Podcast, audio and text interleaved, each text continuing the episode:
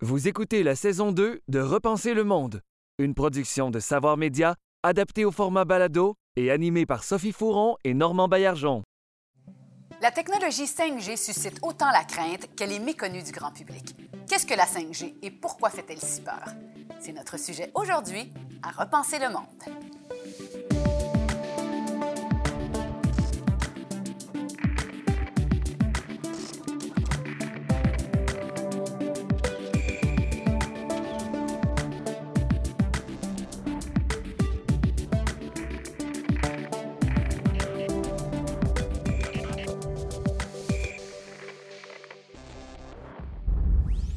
Bonjour, bienvenue à Repenser le monde.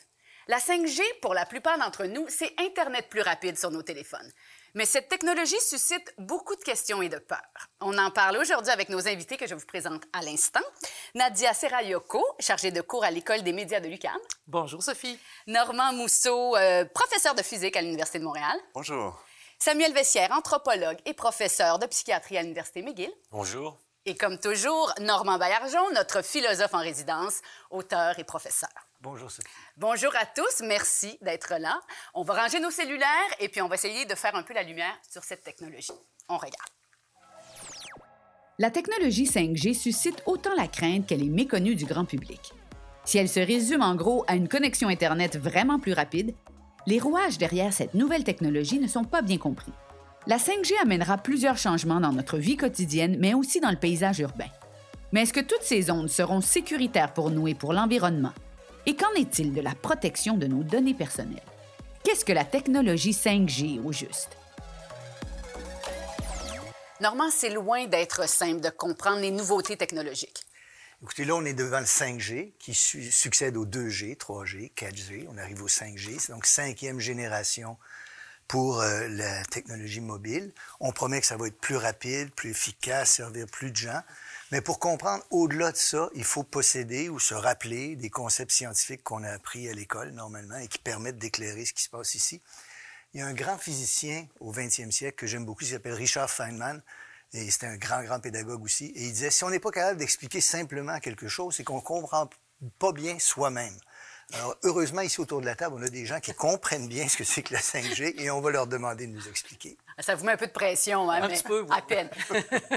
Normand, je vais vous demander tout de go, expliquez-nous ce que c'est la 5G. C'est deux choses. Donc, la première chose, c'est un nouveau spectre d'ondes électromagnétiques. C'est-à-dire, quand on regarde les ondes radio, donc on regarde la lumière, si on veut, la lumière commence avec les ondes radio, celles euh, qu'on va mesurer de l'espace pour aller voir les, quasars, par exemple, mais aussi euh, les ondes radio qui sont émises dans le AM, dans le FM, la, télévision, etc. Donc, la 5G, en gros, c'est le haut de la bande qu'on utilise présentement dans les communications, ce qu'on appelle les ondes millimétriques. Donc, c'est des ondes qui ont une longueur d'onde de- d'à peu près un centimètre, entre un millimètre et un centimètre. Et donc, le 5G, c'est des nouvelles fréquences qui vont être utilisées par euh, la radiocommunication.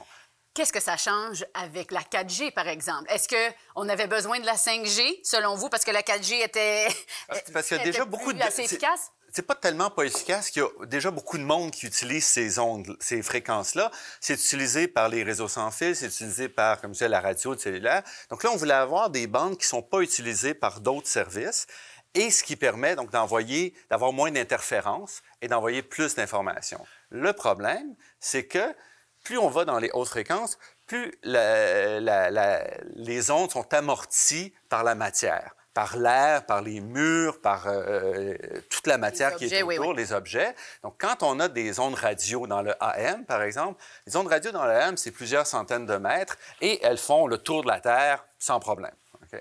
Pas vrai. Bon, en fait, le tour de la Terre, c'est un peu poussé, mais elles font quand même une partie... Moi, euh, vous savez que je vous crois sur parole. non, hein? mais en fait, elles vont rebondir sur, le, Oui. sur, le, sur la stratosphère et revenir. Donc, on va avoir euh, une grande, une longueur, une émission longue. Quand on arrive dans les ondes millimétriques, bien là, ils font quelques centaines de mètres au plus, OK? Et souvent moins que ça quand il y a des interférences.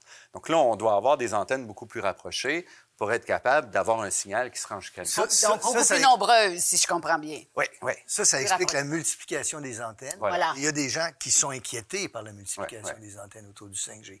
Oui, mais comme il y a beaucoup d'antennes qui sont proches, elles sont aussi moins puissantes, beaucoup moins puissantes. Donc, quand on regarde les antennes de Radio-Canada, des grandes euh, radios, on parle de, de, kilowatts de puissance qui sont émises. Donc, on doit envoyer beaucoup, beaucoup de puissance parce que les ondes vont se rendre sur des longues distances et s'atténuer avec la... Alors, je veux juste, pour, pour bien comprendre, c'est beaucoup plus de fréquences, mais qui vont moins loin. Qui vont moins loin. OK. Absolument, et qui sont très peu très peu puissante. Donc, il n'y a pas beaucoup d'énergie qui est envoyée dans toutes ces antennes-là pour différentes raisons. D'abord parce que c'est pas nécessaire, puis en plus parce que ça coûte cher.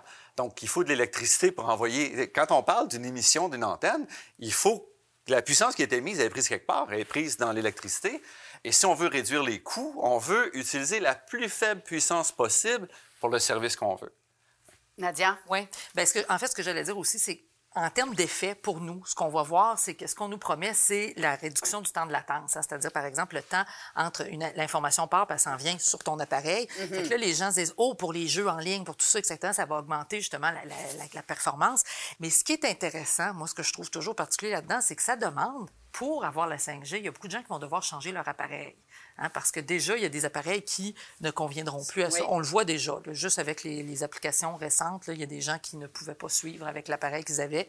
Donc, ils étaient hors, si on veut, la Et déjà, sans la 5G, il y avait beaucoup d'appareils qui étaient désuets rapidement. Oui, tout à fait. Et là, ça, c'est la chose aussi qu'on entrevoit. Fait donc, il y a cette première chose-là. Puis moi, ce qui me préoccupait, Normand, aussi, c'est que vous avez parlé de ces antennes-là. Les antennes de la 4G, ce sont les, tours, hein, finalement, les antennes qu'on voit visibles euh, dans, dans, le paysage, mais qui ne sont pas qui sont pas nombreuses parce qu'elles hein, émettent de plus loin. Alors que ces antennes-là qu'il faut placer entre 100 et 300 mètres maximum chacune, il va en avoir partout.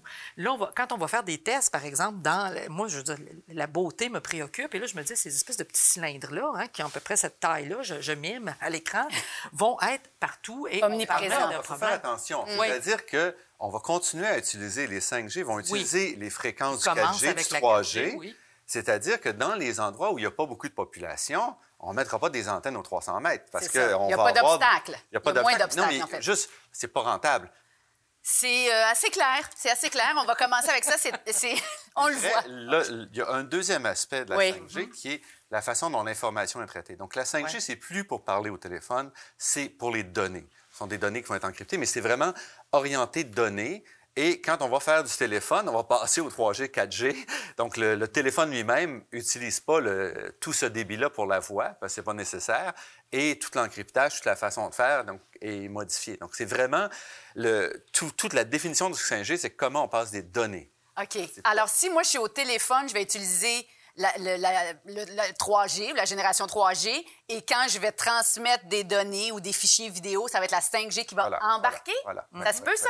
Oui incroyable. Ben, incroyable où est-ce qu'on est rendu. On le voit déjà, hein, si on change de zone entre la 3G et la 4G, euh, je veux dire, quand on est dans le système 3G, hein, essayez de, télécharger une vidéo ou d'en envoyer une sur Instagram, vous allez voir qu'il y a une différence assez grande. Bon, parlons des craintes. On va tout de suite sauter dans le vif du sujet. Samuel, on ne sait pas grand-chose encore sur la 5G. Il y a des études, mais les gens se posent beaucoup, beaucoup de questions.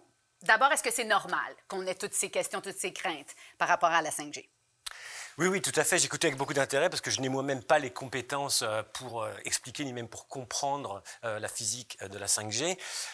donc, je suis anthropologue, j'étudie l'évolution de la pensée humaine, de la culture et l'impact de l'Internet sur la pensée, sur la santé mentale, sur les relations sociales. donc, mon champ d'expertise, ce serait plutôt la bêtise humaine. Vaste champ.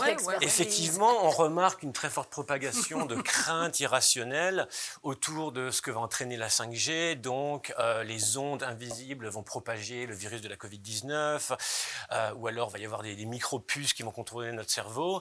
Et moi, ce qui m'intéresse, c'est de voir à quel point euh, la peur, par exemple, des champs électromagnétiques est très intuitive à l'être humain. Ça recrute le même biais cognitif que la superstition, la peur de la sorcellerie, mais aussi la xénophobie. Euh, donc en fait, l'esprit humain à la base est très parano et c'est normal, c'est très adaptif. Donc notre espèce a évolué dans un contexte très volatile, très dangereux. Donc on nous parle souvent des prédateurs qu'il fallait qu'on identifie et tout ça. Mais une menace qui, euh, existe depuis très longtemps euh, pour l'espèce humaine, c'est aussi les infections par des agents invisibles, par exemple les parasites, les bactéries. Donc on retrouve euh, dans à peu près toutes les craintes humaines, mais aussi dans beaucoup de narrations, beaucoup de récits, euh, euh, toujours des craintes de forces maléfiques, invisibles, personnifiées, agentifiées, c'est-à-dire contrôlées par un, un groupe, une minorité de personnes avec des mauvaises intentions. Et donc, on a remarqué effectivement, surtout dans le contexte de la crise de la Covid-19, avec une très grande incertitude, donc l'esprit humain n'aime pas du tout l'incertitude, on, aime beaucoup identifier une cause singulière, généralement une cause singulière maléfique et agentifiée, parce que, donc, euh, comme je vous l'explique, l'esprit humain est vraiment construit pour croire à la théorie du complot. Donc là, le 5G, c'est vraiment... Euh, comment, comment, dirais-je C'est presque un trésor pour la pensée. C'est vraiment, ça confirme toutes les peurs que l'esprit humain voulait avoir. Ça ne se voit pas. Mais ça ne se voit pas, c'est invisible. Et euh, voilà. Mais je vais revenir, c'est pas vrai qu'il y a des inconnus. on connaît la base, de, la base de l'interaction entre la matière et, les ondes électromagnétiques. On la connaît en fait, la théorie de l'électromagnétisme, ça a 150 ans. Ah oui. On est dans elle, un a été, elle a été démontrée et sans faille depuis. La mécanique quantique qui nous décrit l'interaction entre les ondes électromagnétiques, la lumière ou les ondes et la matière a 100 ans. OK? Elle date de 1924 à peu près. Et on l'a démontré avec une précision qu'aucune autre théorie dans le monde a été démontrée. Donc, on maîtrise parfaitement ces enjeux-là. Il y a zéro surprise quand on regarde les ondes 5G. Il n'y a rien de nouveau. Mais ces mécanismes-là sont beaucoup trop complexes, beaucoup trop pour la plupart des gens. Ah non, pour, les, pour, que, pour, non, pour vous. Non, non, il y a deux phénomènes. Il y a que deux phénomènes. Mais pour, le, pour le citoyen moyen, pour le cerveau moyen, c'est beaucoup trop contradictoire. C'est pas vrai. Non, mais parce que c'est très simple. Ben, il y a deux enjeux. Allez-y, parce qu'on en a besoin. Le premier enjeu, c'est la chaleur. Pour une onde qui est jusqu'à l'ultraviolet, en bas de l'ultraviolet, c'est la seule interaction, c'est via la chaleur, mhm. transfert de chaleur. On comprend la chaleur, on met notre main sur un rond, ça. chauffe, c'est de l'infrarouge, OK? Et l'autre mécanisme pour des ondes de très, très haute fréquence, qui sont mhm. au-delà du bleu, au-delà du ultraviolet, donc très loin des ondes dont on parle, l'autre mécanisme, c'est un mécanisme où il va avoir... Euh, la lumière peut arracher des électrons donc, et briser des liens chimiques, et là, créer, changer les molécules. Mm-hmm. Et là, c'est ça qui peut causer le cancer et autres. On est vraiment, et ça, on maîtrise ça depuis longtemps. Donc, c'est simple. Il y a deux mécanismes. Le seul mécanisme jouable pour la 5G, c'est la chaleur. Donc, tout ce qu'on a à faire, c'est on calcule combien de chaleur. Dans les études, c'est ce qu'on trouve d'ailleurs. On parle juste oui, mais il n'y a rien d'autre à trouver. Il n'y a rien d'autre à trouver. Non, mais je, je, je, me méfierais quand même de l'explication simplement par c'est tout simple. Ce que je veux dire, c'est que ces concepts-là, pour beaucoup de gens, sont pas visible, très, très jamais éloignés, comme, comme, on le sait, d'une part. Puis d'autre part, je me permets de dire aussi, il arrive aussi, comme pour la mécanique quantique, pour citer Feynman, que je citais au tout début, là, Feynman disait, si vous pensez que vous comprenez la mécanique quantique, mais ça, c'est passé. Non, non, non, il ne faut pas exagérer. Je, comprends bien, Normand, mais ce que je veux dire, c'est quand même complexe, même pour des gens qui le connaissent Juste bien. Non, mais c'est complexe, mais comme je dis, on maîtrise la... l'info nuagique aux gens, c'est extrêmement complexe. Moi, je me, des fois, je suis devant des étudiants, puis je leur explique que... Expliquez quoi, Nadia? L'info nuagique, le cloud. Ah oui, oui, oui. Le fameux cloud. nuagique. leur expliquer comment les serveurs en sont en relais, etc., puis qu'il y a des machines physiques éventuellement. Juste ça, là, je me rappelle d'avoir des étudiants qui disaient, quand je pose de quoi sur Facebook, ça s'en va sur une machine physique. Eux, ils ont l'impression que c'est dans l'air. Ça ne se voit pas. Ça apparaît sur un appareil et ensuite, ça, ça se dissout dans l'air. Hein. Et là, quand on leur explique, puis on leur met les, les toutes les, les, graphiques, etc., il y, a, une compréhension qui commence à se faire. Elle n'est pas complète parce que c'est pour eux, c'est encore complexe. Et je pense qu'avec la 5G, c'est la même chose. C'est que mm-hmm. ce que vous avez verbalisé là, c'est c'est très clair.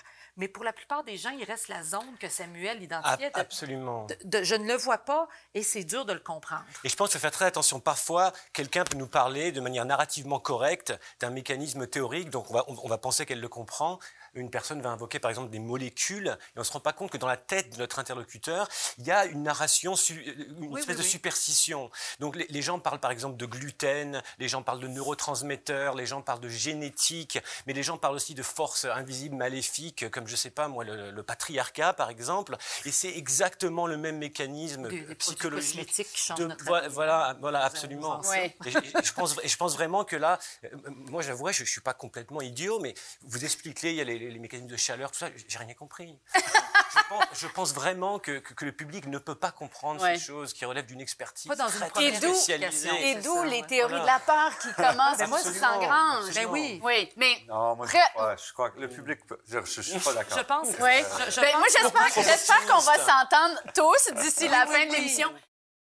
Vous écoutez Repenser le monde, animé par Sophie Fouron et Normand Baillargeon, avec Normand Mousseau, Nadia Serayoko Samuel Vessière. La 5G n'est pas la première technologie à susciter la crainte. Par exemple, lorsque les fours à micro-ondes se sont répandus au cours des années 70, certains croyaient que leur utilisation augmenterait les risques de cancer. Compte en commun toutes ces technologies qui suscitent la peur. Est-ce le fait qu'elles utilisent des ondes invisibles ou parce qu'on ne les comprend pas tout à fait? Les craintes qu'elles génèrent sont-elles fondées ou avons-nous peur pour rien, au final?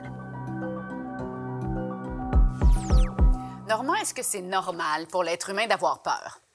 Il est indéniable que la peur a joué un rôle dans l'évolution et la survie de notre espèce. Euh, le grand biologiste Richard Dawkins disait que euh, la peur joue un rôle important parce que les êtres humains, quand ils naissent, ils sont très longtemps dépendants des adultes. Alors, ils doivent croire les adultes. Et si leurs adultes leur disent « Va pas là, il y a un serpent » ou « Lance-toi pas en bas de la falaise », on a tendance à croire ça. Donc, la peur joue un rôle. L'obéissance à l'autorité joue un rôle. Mais il est évident aussi que ces choses-là peuvent déraper. Et on peut avoir des biais cognitifs qui font que la peur se nourrit de biais cognitifs et amène à avoir des croyances qui sont fausses. Il y en a tout- toutes sortes de ces biais-là. Mais, par exemple, le biais de confirmation nourri par la peur peut amener à avoir des croyances qui sont irrationnelles. Donc, on se retrouve là devant un phénomène qui est compréhensible, naturel et difficile à contrer. Samuel, ça m'emmène vers vous naturellement. Les nouvelles technologies et les peurs qu'elles engendrent. Pour vous, c'est normal? Oui, c'est absolument normal. De toute façon, euh, comme l'expliquait très bien Normand, euh, l'être humain à la base se doit d'être paranoïaque parce qu'on a des mécanismes cognitifs de détection des menaces qui marchent très bien. Et il vaut mieux avoir des faux positifs que des faux négatifs. C'est-à-dire, il vaut mieux penser que quelque chose est une menace plutôt que le contraire. Comme ça, ça nous permet de survivre. L'esprit humain n'aime aussi pas l'incertitude. Euh, donc, euh, dans le contexte de transformation rapide, de transformation technologique, culturelle, économique rapide, on va avoir plus de peur, on va avoir plus d'anxiété, on va avoir des croyances plus simplistes, plus complotistes, on en parlera, on en parlera tout à l'heure. Donc, c'est tout à fait normal. Et comme je l'expliquais tout, euh, à l'heure, les technologies autour desquelles on peut au moins invoquer l'idée de, de, de forces invisibles, de champs magnétiques, vont susciter encore plus de peur parce que ça s'accroche vraiment à un mécanisme profond de la pensée humaine qui est toujours obsédé par les forces invisibles qu'on va souvent postuler comme étant maléfiques parce que c'est adaptif. Vous, vous comprenez on, on- on parle peu de, de- de forces invisibles positives qui nous, nous relaxent. Oui, mais ça s'appuie parfois aussi sur des faits qu'historiquement, il y a des cas où c'était vrai. Quand on regarde toute la question de pollution dans les années 60, 70, qui a été niée au début, donc il y a quand même... Parfois, c'est vrai aussi, ces craintes-là. Donc, la question, c'est qu'il faut être capable de, de passer au travers puis de faire le ménage par la suite. Non, absolument. Et, et comme je l'expliquais tout à l'heure, les infections euh, parasitiques et les bactéries ont existé depuis longtemps, donc on a dû développer des biais cognitifs pour pouvoir détecter des forces invisibles, entre guillemets. Et donc, euh, on se rend compte maintenant qu'il y a peut-être 6 ou 7 000 ans, il y a eu des énormes pandémies. Et c'est à ce moment-là où on pense que certains, certaines narrations de xénophobie auraient évolué aussi, parce que c'était adaptif, parce que la présence d'un étranger pouvait conférer donc la présence d'un virus et tout ça. Donc la peur de l'autre chez l'être humain, elle recrute aussi ce mécanisme de, voilà, de détection de forces invisibles. Vous avez raison. Donc parfois, souvent, c'est vrai. Mais souvent, c'est aussi faux, comme on le voit maintenant. Si on parle de technologie, est-ce que vous avez en tête des technologies qui ont fait peur dans le passé, qui ont suscité la crainte? Ben, juste le micro-ondes. Ah. Le, nucléaire, le Ouais, nucléaire, Le euh, nucléaire. La radio, le télégraphe, Le même, téléphone. même le téléphone. Ah oui. hein? Le micro-ondes, Nadia? Ben, je pense qu'on va les trouver, surtout ces craintes-là, mais on va les revoir dans la fiction. Parce que souvent, je remarque qu'on va voir, tu sais, on va, on va nous parler, par exemple, de, de, de gens qui ont, été, qui ont été modifiés, je dirais, génétiquement par des micro-ondes, etc. Et là, c'est c'est toujours là, moi, que je trouve ça intéressant, c'est qu'après, on voit le déploiement qui se fait dans l'imaginaire populaire quand on regarde la fiction. Le nucléaire, je veux dire, quand on pense au film Doctor Strangelove, etc., l'idée de la bombe, ça, je veux dire, il y avait eu des catastrophes. à- il y a eu, bon, évidemment, la catastrophe d'Hiroshima, Oui. tout ça. Et là, ensuite, les gens se mettent à, à partir de là à bâtir, je dirais, des fictions sur la technologie puis ses possibilités, mais surtout, comme dans une, une hypothèse je dirais, de catastrophisme, sur ses possibilités nocives pour l'humain, voire de- délétères, qui vont même nous, nous tuer. etc. Sauf que le nucléaire, c'était quand même justifié. il y avait- Il y avait des craintes. C'est un mélange de craintes Oui. justifiées et non justifiées, le Voilà. nucléaire, Oui. Comme beaucoup de choses. Donc, c'est pour ça que quand on construit, quand on regarde, pour moi, les, les peurs liées à l'électromagnétisme, ça s'inscrit là-dedans, mais il faut à un moment donné les défaire. C'est-à-dire, il faut faire l'étape de dire maintenant, rationnellement, les données, les, les études, est-ce que cette crainte-là, elle mérite que je la maintienne dans, dans mon portfolio de craintes ou est-ce que je dois passer à d'autres choses? Le micro-ondes, il y a eu beaucoup, beaucoup de craintes. Moi, je me souviens, on me disait, reste pas devant le micro-ondes quand, à quand ton lunch réchauffe. Ouais. C'est complètement euh, faux, en fait. A- tout à fait. Il n'y a, aucune- il y a aucun impact sur la santé. Je, Non, je parce qu'encore une fois, tout ce qu'il fait, que vous c'est- me rassuriez tout ce qu'il fait, c'est qu'il réchauffe la nourriture. Ouais. C'est la même chose. Donc, en gros, sauf que plutôt que d'avoir un milliwatt qui nous arrive, évidemment, ce micro-ondes-là, on veut qu'il soit 1200 watts pour être capable de chauffer notre nourriture rapidement.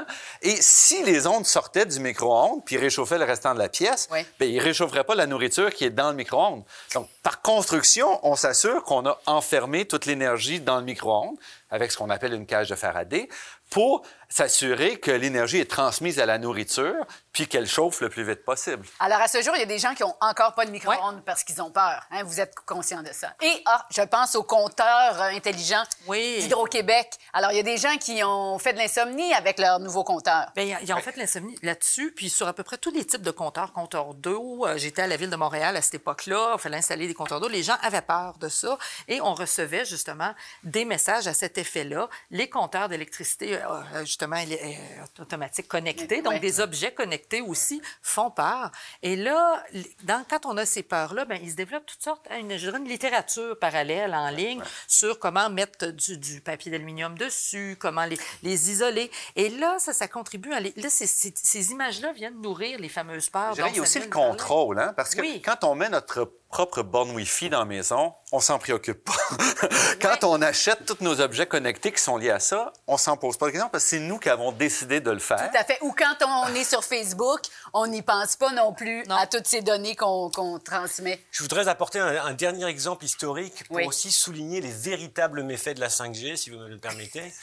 Euh, donc, l'invention de l'écriture et de l'imprimerie a suscité beaucoup de peur et d'anxiété, euh, mais elle a aussi entraîné beaucoup de violence. Euh, Ça, c'est intéressant. Donc, euh, l'imprimerie, par exemple, permet la propagation des idées, euh, des idées toxiques, par exemple. Et c'est intéressant de voir comment on recrute souvent des métaphores virologiques pour parler de la peur d'infection des esprits de nos enfants par, des, par des idées sataniques et tout ça. Mais c'est effectivement vrai que la propagation d'idées, euh, su- surtout d'idées paranoïaques, entraîne beaucoup de conflits. Donc euh, l'impact de l'imprimerie euh, sur les- a, a été énorme. Et, et- et maintenant, effectivement, avec le 5G, on va avoir une propagation plus rapide, à plus grande échelle, d'idées polarisantes, par exemple, d'idées paranoïaques, euh, d'idées qui peuvent effectivement avoir euh, un impact assez problématique sur nos démocraties. Donc j'espère qu'on pourra en parler plus tard. J'ai envie Oui. de rebondir. On, on a parlé de la peur, Oui. comment la peur peut être bénéfique, mais peut être aussi nuisible. Mais j'aimerais introduire une deuxième idée qui, moi, m'est chère, c'est cette idée d'illusion de savoir qu'on utilise Oh beaucoup oui. en psychologie maintenant. Quand on est familier avec quelque chose, on a rapidement l'illusion qu'on sait et qu'on comprend. Et je pense que ça joue un rôle ici aussi. On est familier avec cette technologie-là, on croit qu'on la comprend, on croit qu'on la connaît. Quand on discute avec un physicien qui connaît vraiment ça, on se rend peut-être compte à quel point on la connaît pas bien. Rien mais on tout, a cette illusion de savoir, peut-être entretenue aussi par les nouveaux médias, qui font qu'on est persuadé qu'on Oui, connaît, qu'on Parce qu'il y, a- y des sources où on peut, auxquelles on peut s'abreuver, qu'on pense comprendre plus facilement. Je veux dire, quand on prend un article scientifique, ça demande un travail, tu sais, de le comprendre, puis de le décomposer, puis d'aller, d'aller lire les notes, etc. C'est pas tout le monde qui veut faire ce travail-là ou qui peut faire ce travail-là. Et quand on regarde, par exemple, toutes les, les théories de conspiration, etc., souvent, ça va aller toucher ce genre, cette littérature-là en parallèle, je dirais, qui se fait. Et la facilité, les gens disent, mais vous n'avez... Moi, ce, que, ce qui me fascine sur les hashtags comme 5G, coronavirus, etc., c'est les gens qui écrivent, ben vous n'avez qu'à aller lire, c'est facile. Faites, Faites vos vos recherches. Là, oui, oui. faites, le fameux faites vos recherches, mais sauf que cette lecture-là, souvent, elle vient juste confirmer tes peurs, puis elle est fondée sur rien. Il faut quand même faire attention. Là. Oui. La majorité des gens n'ont pas ces craintes-là. À La majorité Oui, des vrai. gens va adopter le 5G très Sans heureux Ah, d'avoir son Oui, frigo oui, oui, connecté. oui. Moi, je ne vois pas l'intérêt, mais c'est là qu'on s'en va. Donc, il faut aussi mettre en balance Oui. que les gens, la la majorité de la population n'est pas là. La major... Ils vont prendre ça et on va avancer. Mais la majorité des gens ont accès à une surabondance d'informations qui entraîne d'un côté l'illusion du savoir, mais aussi la perte de confiance dans l'expertise. Parce que ce qui est en fait très anxiogène, les gens, tout le monde est expert sur tout maintenant. Simplement, c'est très, anxi- très anxiogène de, de ne pouvoir faire confiance à aucun récit, à aucun système de pensée, euh, à aucune structure. Et donc c'est bien là, on, on voit quand même que, par exemple, la compréhension de la crise de la Covid-19 a été très très polarisée. Il y a, il y a une, quand même une très forte polarisation, une très forte prolifération de, de théories différentes, dont la plupart relèvent quand même du complotisme. Euh, donc les- il y, a- il y a des dangers pour tout le monde quand même, je dirais. Mais est-ce que ces technologies-là méritent nos craintes et nos peurs? Est-ce que ça vaut la peine de s'y attarder? Je pense qu'en termes de peur, ce dont on devrait avoir le plus peur, c'est les questions liées justement à la vie privée, Oui. euh, à, l'utilisation de nos données. Euh, on a vu en, en- en Europe, par exemple, à l'arrivée du règlement général sur la protection des données personnelles, qui a fait reculer des, des entreprises comme Facebook, hein, qui ont dû s'adapter, et puis nous aviser un petit peu plus clairement de ce qu'ils comptaient faire avec tout ce qu'on mettait là-dessus, alors qu'ils ne se sentaient pas du tout obligés de le faire. Euh, on voit aussi des compagnies qui manquent complètement à leur obligation, par exemple, du respect de, de la, la sécurité des données et de la vie privée. Ça, pour moi, ce sont des questions très concrètes et sur lesquelles on devrait avoir un petit peu plus peur. Euh, être identifié, par exemple, sur les réseaux. ouais. Oui, c'est toutes les technologies, parce que là, on va multiplier les objets connectés. Les points de pas parce contact qu'on est un fabricant de frigidaire qu'on sait sécuriser les Tout réseaux. Exactement. Euh, Ils peuvent peut-être utiliser ces données-là. De, de- LG, par exemple, qui fait des frigos, va peut-être, s'ils étaient des gens malhonnêtes, pourraient utiliser. Non, mais même être sans malhonnête, l'idée, Ouais. c'est que c'est des portes d'entrée sur les réseaux, sur la vol de, de- de Ils sont données facilement privées. Ah, c'est ça. ça l'affaire. Mais la 5G, est-ce qu'il y a un danger pour le- la sécurité des données? Parce que c'est pas nécessairement euh, là où il y a possiblement... Non, c'est mieux le-. En fait, c'est mieux protégé. Oui. La- le 5G va être, en fait, plus encrypté que le 4G ou le 3G. Ah, bon, ben ça, c'est important Mais quand même de a- dire, oui. On s'attend à ce qu'il y ait beaucoup plus d'objets connectés. Donc, ça ne sera pas tant dans le réseau entre la Que tour cellulaire et le, le Wi-Fi ou la borne euh, qui, est, qui est à la maison, mais ça va être dans les objets eux-mêmes. Si mon petit caniche euh, en automatique est, est branché sur le caméra, puis 5G qui vous puis il est mal, euh, hein, ben oui. il est mal sécurisé, bien, on pourra rentrer par là. Et on le a frigo, peut-être que le frigo peut nous écouter toute la journée en et euh, après relayer ces données-là. Je sais pas. Là, Oui, puis on, est- on a tendance, hein, très rapidement, c'est drôle, parce que si vous allez, il y a certains sites, comme même Google, vous offre la possibilité d'aller voir hein, et d'aller voir les données qui ont été retenues, des, des morceaux de conversation, etc. Et la plupart des gens n'ont même jamais pensé à le faire. Ça, ça tout le temps de faire, entre autres, myaccountgoogle.com, qui vous permet d'aller voir quel- lesquels de vos comptes ont été compromis, etc. Ensuite, vous avez... My account. Répétez ça, Nadia. myaccountgoogle.com. OK. Euh, et Faudrait- là, ça vous faudrait tous Oui, je, le fais, je le fais. je- je- J'aime bien ça parce que les gens s'aperçoivent qu'ils ont 15 comptes qu'ils avaient oubliés, que, dont les données ont été piratées, puis que leurs données sont probablement en circulation quelque part et, et ils ne sont pas au courant. Ensuite, on sait qu'il y a des morceaux de conversation, même de, de vos textos d'enregistrement, qui vont être retenus par ces compagnies-là pour à- à- arriver à justement à mieux vous identifier. Et là, est-ce que c'est la 5G qui va être responsable de ça? Non. Mais la 5G permet, comme le dit Normand, avoir. On est rendu près de 30 milliards, je pense, on dit, d'objets connectés et ça continue à augmenter de façon sûr. exponentielle. Que dire ça, des voitures? pour- pour On résumer, n'a pas parlé des voitures. ouais. Effectivement, la 5G est une catastrophe pour l'humanité, pas pour les raisons qu'on croit. Donc il n'y a rien d'intrinsèque à la 5G elle-même. Par contre, c'est une prochaine étape vers l'exponentialisation de cette hyperconnectivité qui est anxiogène, euh, qui nous rend débiles, qui nous rend, qui nous rend méchants même, qui nous rend. Donc, donc on pourrait, on parler à plein plein de niveaux, au niveau de la Samuel? moi, moi, je pense pas que la l'humanité change cognition, que ça. l'attention, la santé mentale, les relations ce sociales, la démocratie. On pourrait parler à, à Oui. beaucoup de niveaux. Donc, on est Euh, manipulé. Et ça, il y a une chose là-dessus où, où là, il y a vraiment... non, je pense qu'on se, on, on se rend nous-mêmes. Oui, mais le- le- un- je veux dire, je pense à Facebook, moi, entre autres, hein, où les gens se faisaient envoyer des messages ciblés en période d'élection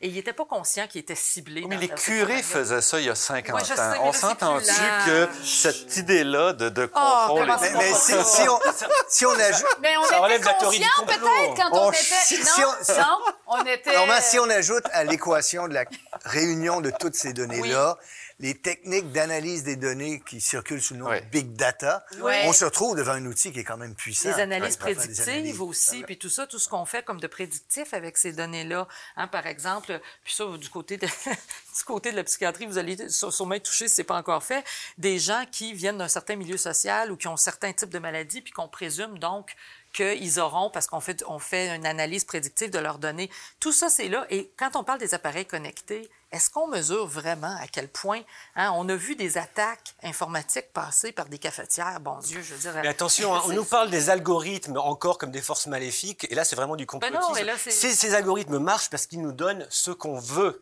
La seule idéologie, c'est l'argent.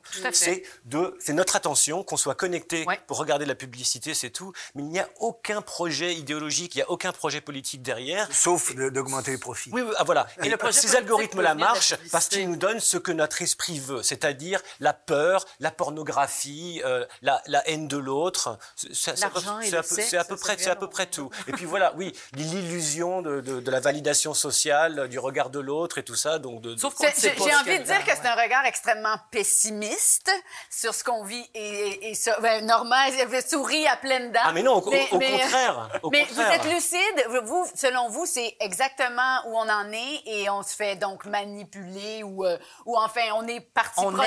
aime, On- oui, on aime être dans cette dans- dynamique-là. et, ça ne va que s'empirer, en fait. Oui, mais le mécanisme, c'est la servitude volontaire. Oui. C'est-à-dire qu'on se rend nous-mêmes à des pulsions qu'on pourrait apprendre euh, à gérer autrement.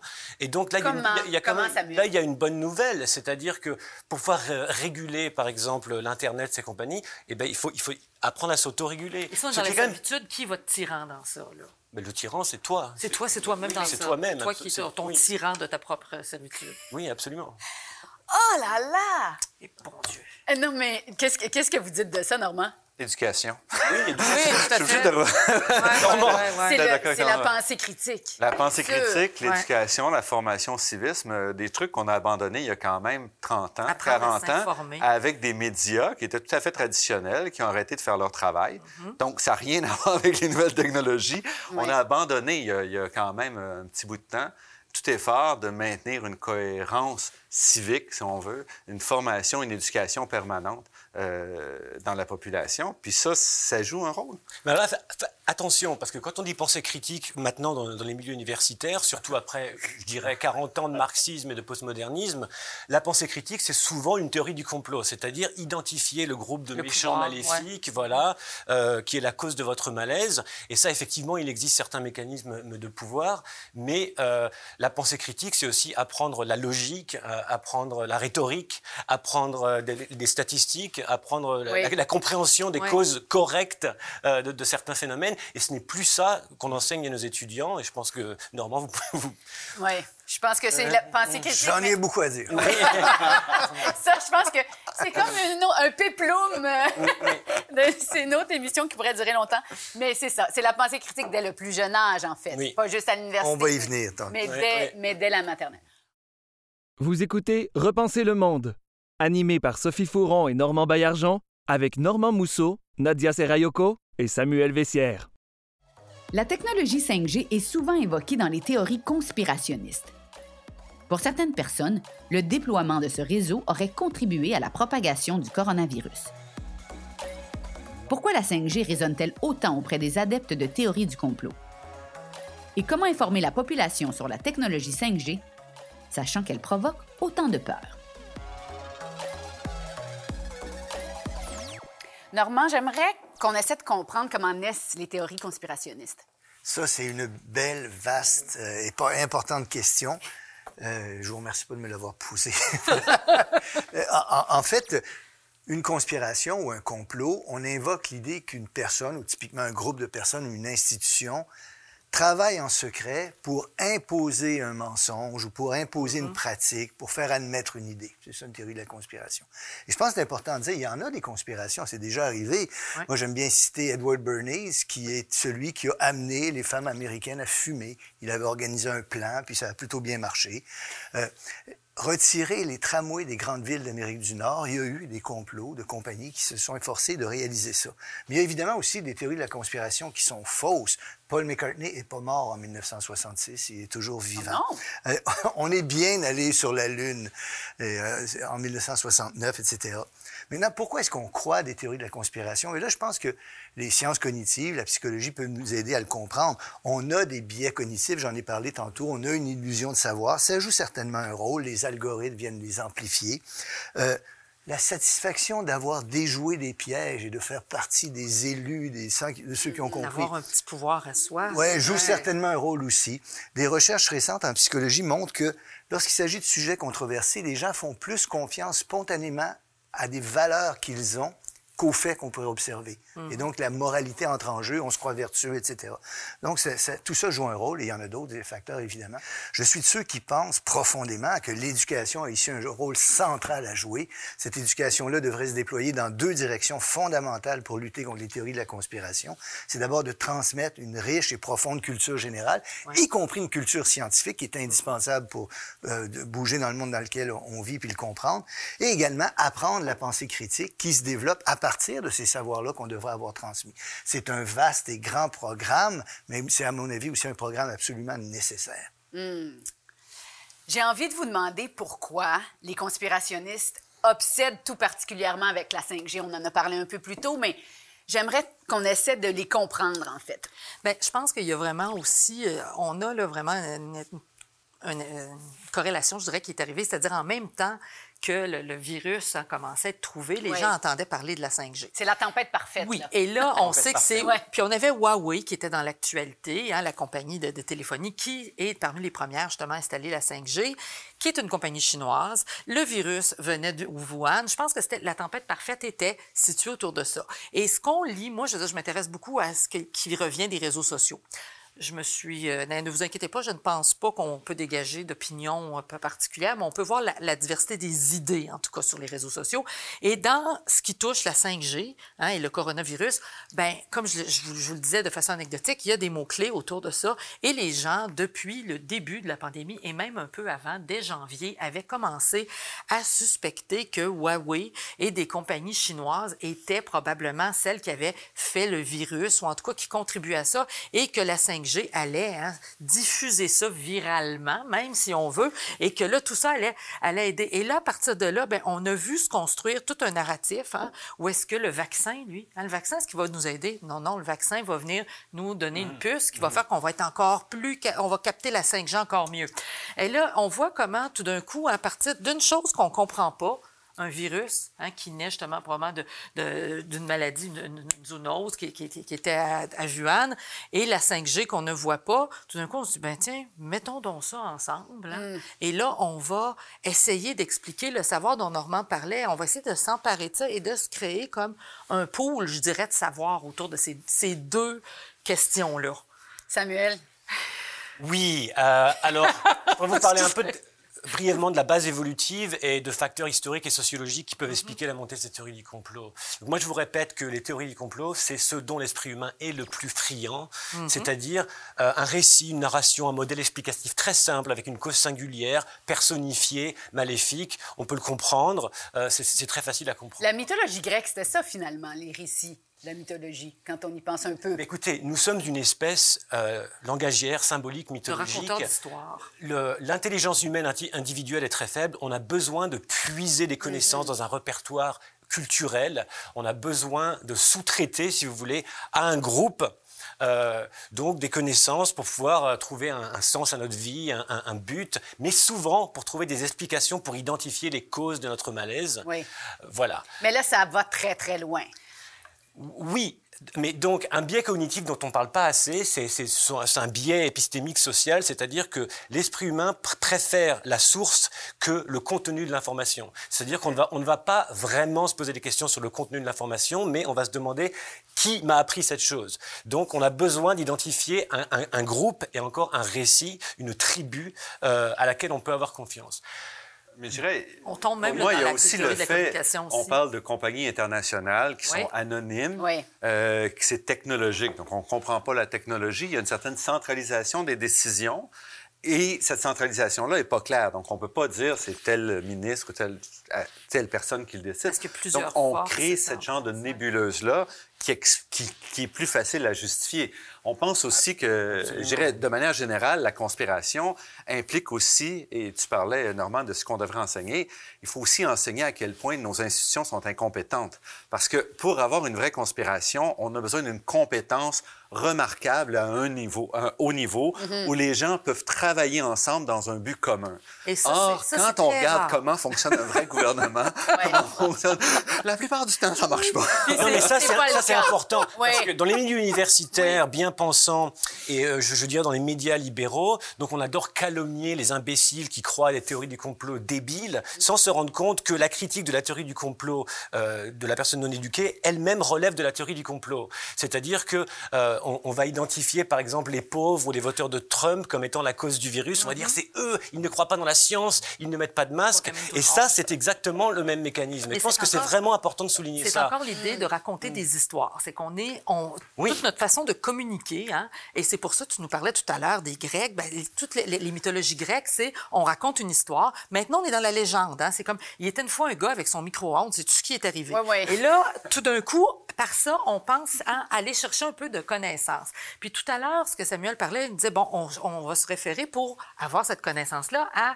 une personne qu'on connaît, à, un, repère connu. Ça, c'est Katz et Lazarsfeld quand on parle justement de la théorie de la communication à deux niveaux, où est-ce que vraiment, moi, je regarde autour de moi, puis je vais croire plus, dans certains cas, mon beau-frère qui dit qu'il l'a lu, puis que son ami est allé à l'hôpital, puis qu'il est arrivé telle chose, que l'article scientifique dit ça n'arrive jamais. Mais moi, j'ai envie. Oui, Normand. Il y a, peut-être deux oui. choses à dire ici. La- première, c'est tout à fait réel, ce que vous avez souligné. On appelle ça le conformisme ou le néoconformisme. Tout à fait. Une expérience célèbre en psychologie où on demande aux gens de, de déterminer quelle est la longueur des traits Oui. A, B ou C. oui, oui, oui. L'expérience de La H. psychologie Et, des groupes, et si les gens commencent à dire que c'est B, tout le monde, lui, la personne voit très bien que c'est A qui est plus long, Oui. mais elle va dire B comme les Le autres. diver- parce que- le divergent a Oui, peur de s'opposer aux Voilà. autres, Et donc, ça, je comprends, c'est tout à fait exact. Mais pour lutter contre ça, il faut être en mesure de prendre le temps et avoir les compétences qu'il faut pour vérifier ça.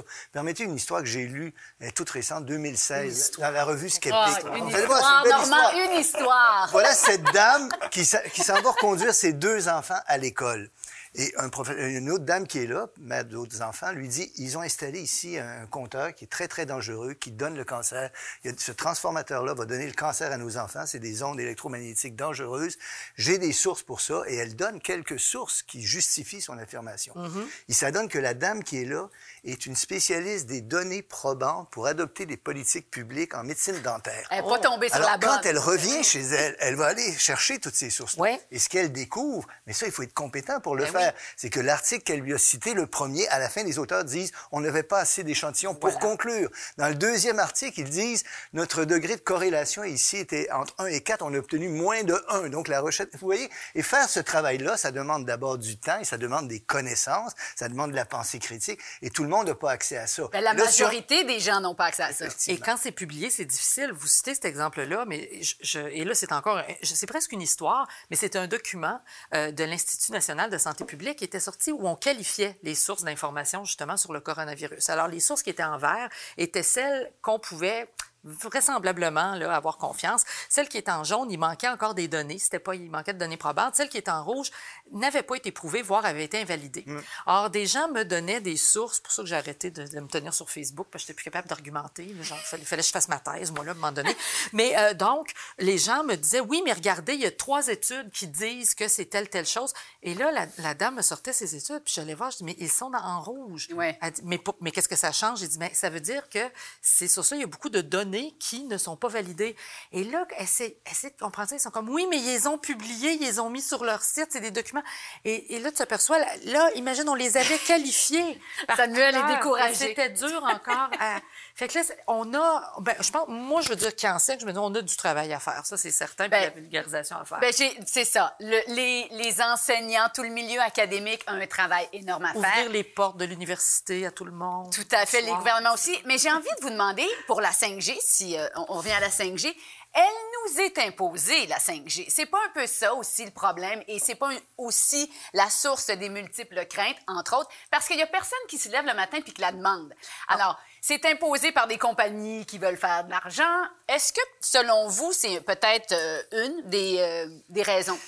Oui, Pour ben, de. C'est tout à fait. Euh, le fait qu'on n'ait pas choisi a un rôle très important. Donc, le fait qu'on ait notre téléphone cellulaire qu'on a acheté nous-mêmes Mm-hmm. et qui est responsable de nous suivre partout, puis de ça, on s'en fait pas trop. Mais les antennes qui sont construites de l'extérieur, où on décide pas où elles sont, donc cette- ce contrôle-là est, est très, très important. Euh, pour les 5G. Mais d'un côté, on peut avoir d'autres craintes. Le micro-ondes, par exemple, on avait une crainte face à l'objet, qu'on l'a acheté ou non, c'est l'objet. Donc, cette crainte-là, cette peur-là, parfois irrationnelle, n'est pas toujours liée. Mais c'est sûr que pour monter une conspiration, si on est obligé de faire quelque chose, euh, c'est plus facile de, de, justifier la conspiration de que si on n'est pas obligé de l'acheter. C'est ça. C'est ça. C'est quand ça nous est imposé. Mais la 5G répond aussi à une très forte demande des consommateurs qui eux-mêmes sont très heureux d'être hyper connectés tout le temps. Alors effectivement, on pourrait, on, pourrait, on devrait soulever des questions sur le libre arbitre. Mais c'est pas tant une demande qu'une réponse. C'est-à-dire, ouais. les gens sont pas dans la rue, ils disent on le veut, mais quand les produits vont arriver, on va les acheter. C'est pas la même chose. C'est pas une demande vraiment poussée. Il n'y a là. pas un pas, besoin qui est veux, constaté. Mais, euh, chez l'utilisateur, présentement, il va être, il pas, va être comblé. Ce besoin-là, il n'est pas, pas, nécessairement constaté parce que n'importe qui qui est présentement sur la LTE, la 4G, pense qu'il fait tout ce qu'il a à faire. Et ils ont de la difficulté, moi-même, j'ai de la difficulté à imaginer, bon, l'absence de latence, etc., comment ça, tout ça va arriver. Mais les, les gens, justement, se disent, mais qu'est-ce que ça va me donner de plus? Et là, on leur dit en télémédecine, ça, ça ne me concerne pas. Pour le, le, jeu en direct, ça ne me concerne pas. Et là, c'est là, justement, qu'on se dit, mais donc, on me l'impose, ça va me coûter plus cher. Je vais peut-être devoir éventuellement changer d'appareil parce que mon appareil sera plus à jour. Et là, c'est là qu'on se met à inventer. Hein. On se met à se dire, tu sais, tout à l'heure, on parlait des compagnies qui avaient des fois fait dériver des projets, le tramway, etc. Bien là, on peut... C'est là Hein, quand il y a cet espace-là, là, où est-ce que je ne l'ai pas demandé, ben c'est là qu'on peut faire ça. J'aime ça, Normand lève la main. Oh, il y a, il y a un enjeu. On y arrive aussi à un enjeu politique, j'oserais dire, Oui. autour de ces questions-là, qui tourne autour de la notion de confiance. On peut pas tout vérifier et être compétent en tout. Alors, il faut à un moment, un moment donné qu'on accorde notre confiance, soit aux entreprises qui font des choses, soit aux instances politiques qui sont censées protéger le bien commun et protéger les gens. Mais cette confiance-là, pour, pour la donner, la confiance, il faut être convaincu que ceux qui agissent sont compétents et qui veulent notre bien. Et on a parfois de bonnes raisons de ne pas le penser. Comme disait ce cher Sartre, si même mon souvenir est bon, là, la confiance, ça se gagne au, compte-goutte et ça se perd au litre. Et parfois, on perd très vite la confiance qu'on a. Moi, je suis pas d'accord du tout. Je pense que le problème avec les autorités politiques, c'est qu'elles sont trop honnêtes et trop démocratiques, d'ailleurs. Et donc, elles nous disent très sincèrement, écoutez, on ne sait pas ce qui se passe, on va essayer de comprendre. Euh, la semaine prochaine, on vous donnera une petite update. Et ça, c'est très anxiogène pour, Ouais. pour, pour la population. Les gens ont besoin de réponses simples, de causes singulières. C'est bien pour ça qu'ils se... ra- qu'ils se... On communique un ressenti toujours. Oui. Et c'est rendu une nouvelle façon de communiquer. On communique même ce qu'on pense, nos hypothèses qui sont pas encore validées. Euh, vous remarquerez dans la façon qu'on communique sur la pandémie, on dit, ben peut-être que si jamais il y avait ceci, nous ferions cela. Ça, c'est très anxiogène. Très, Et en très relation publique, on essaie toujours absolument, parce que j'ai travaillé longtemps dans ce domaine-là, de pas faire ça. Mais présentement, à cause de l'incertitude qu'amène le, le, le- je veux dire, le, de le faire virus. autrement, Le là, 5G, ouais. On c'est pas ça. ça. Non, je- c'est je- ça. Je suis pas d'accord parce que si on regardait les, les- les compteurs intelligents d'Hydro-Québec, Ouais. les données étaient sur sa table, c'était très clair dès le début et malgré tout, il y a eu des, des oppositions de certains groupes. Encore une fois, c'est pas la majorité. Il y a, sur les, les 5 millions de compteurs qu'on a distribués, il y en a 10 000 qui, à peu près qui ont dit nous on n'en veut pas ou de cet ordre-là. Ouais. Alors, il faut quand même relativiser. Même chose sur le 5G. Oui, il y a des gens qui sont opposés. Oui, il y a des gens qui ont des craintes. Mais ça reste relativement euh, minoritaire. Exactement. Alors que si c'était le contraire, si on nous imposait un couvre-feu des données, par exemple, plus d'Internet après 6 heures du soir, il y aurait une révolution. Les gens sortiraient dans la rue. Ah, tout il de s'en suite. oui, c'est sûr que masque ou pas, ça sortira Ben oui, c'est non. On pas jamais on pensera à ça. ça- Mon Dieu, mais quelle horreur, oser évoquer ça. Est-ce qu'il y a des endroits dans le monde où ça se passe mieux? Euh, est-ce- où il y a des gens qui euh, n'ont pas des, des, des, des groupes comme ça de conspirationnistes qui... Ah, euh, Absolument. oui? Je pense dans les cultures plus entre guillemets traditionnelles où les gens Ouais. ont encore des repères, Ouais. ils, ont, ils ont encore des récits, des systèmes de croyances, de rituels collectifs, notamment des systèmes, des systèmes religieux. Euh, en moyenne, les gens sont beaucoup moins anxieux. Mais les, les théories de la conspiration, ça se propage comme une traînée de poudre partout sur la planète. Je pense qu'il y a quand même une tendance... Il y a quand même, euh, je dirais, Twitter et Facebook qui sont quand même, je dirais, des, des creusets et d'autres réseaux plus en marge. Maintenant, ça se passe via Contact, qui est un réseau euh, russe. Bon, on, on a, on a vu plusieurs réseaux comme ça, Parler, etc. Et donc, effectivement, il y a des, il y a des, en- il y a des zones où on le retrouve moins. Moi, je me préoccupe des données. Si tu me disais, je vais te mettre un veston qui capte tes, toutes tes, tes données biométriques puis qui les renvoie à une application, je suis comme, wow, ça suffit.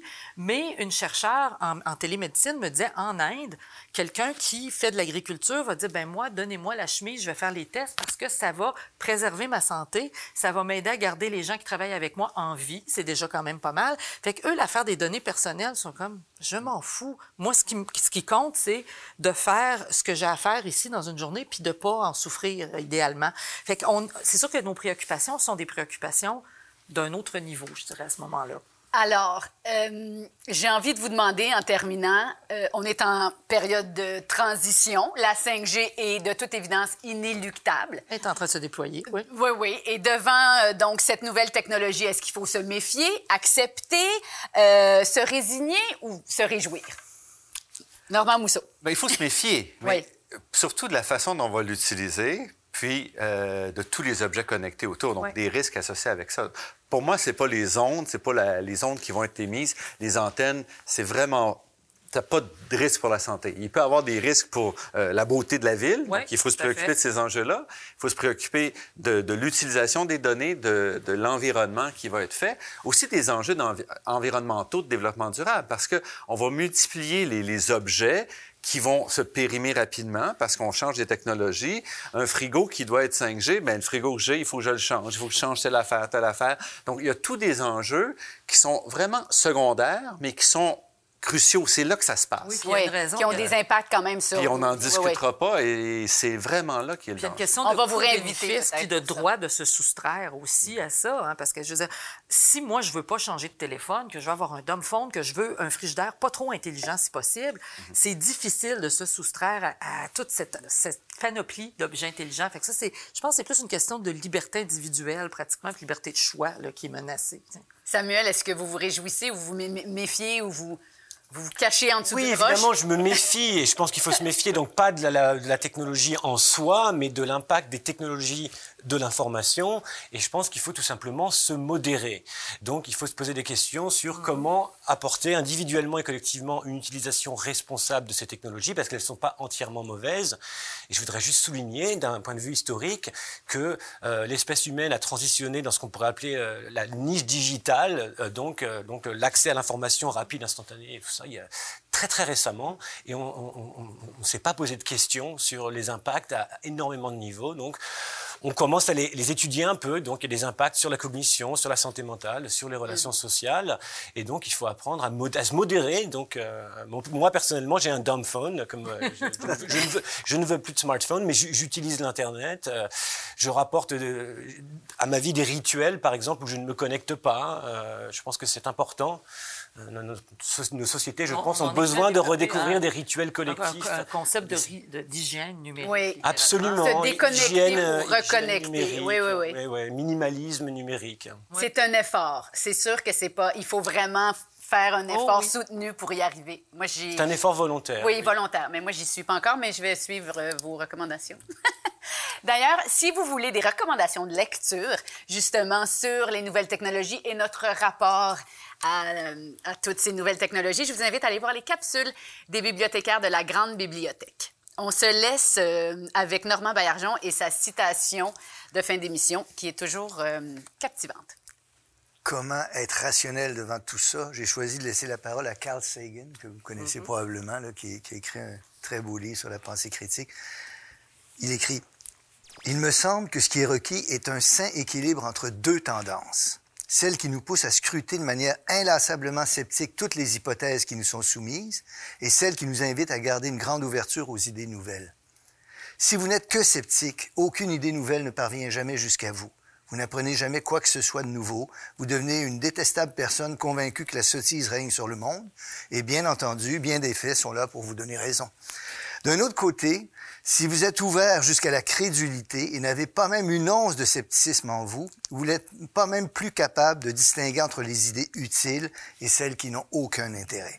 Si toutes les idées ont la même validité, vous êtes perdu, car alors aucune idée n'a plus de valeur. Carl Sagan.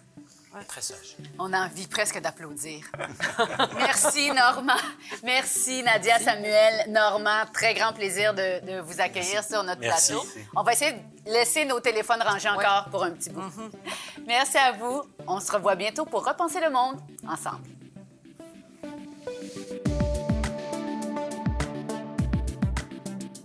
C'était Repenser le monde, une série adaptée au format balado, animée par Sophie Fouron et Normand Baillargeon, avec Normand Mousseau, Nadia Serrayoko et Samuel Vessière. Merci à toute l'équipe. À la réalisation, Éric D. Savage. À la recherche, Hélène Laurin, Sophie Fouron et Normand Baillargeon. À la direction de production, Michel Sabourin. À la coordination de production, Camille Renault. À l'assistanat à la production, Coralie Heller. À la prise de son, Sylvain Gingras. À la post-production, Olivier Grenon-Doyon. À la coordination de post-production, Stéphanie Basquin. À la production déléguée, Anne-Marie Simard. À la direction générale et à la production exécutive, Nadine Dufour. Avec la participation de Jérémy Desbiens. La musique de ce balado provient de BAM Music Library. Repenser le monde est produit en partenariat avec le gouvernement du Québec.